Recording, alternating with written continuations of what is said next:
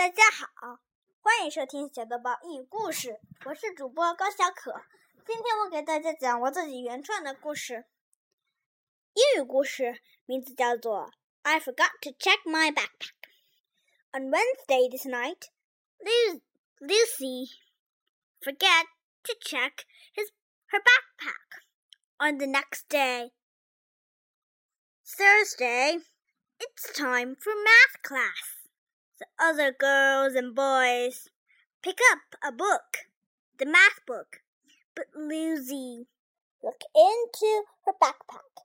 There was no math book.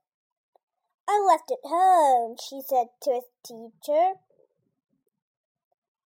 Her teacher was very angry. How can you forget to pick up the math book? Do you forgot to check your backpack? Yes, said Lucy in a small, small, small voice. That her teacher doesn't hear it. Tell me!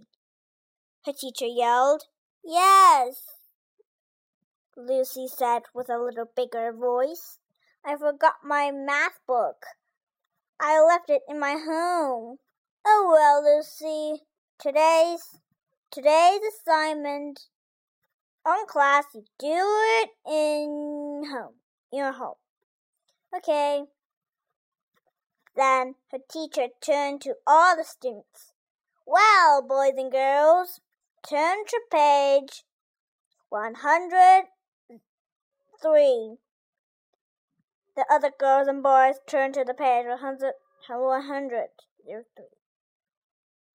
Look at this picture, said Mrs. Briggles. Lucy just here, but she didn't have her math book. On Thursday tonight, Lucy checked her backpack once and her homework once. On Friday, her teacher asked Lucy, do, do you forget something today? Nope, all here. Just then, John said, Miss Briggles, I forgot my English book. 我的故事讲完了，谢谢大家，欢迎下次继续收听小豆包英语故事。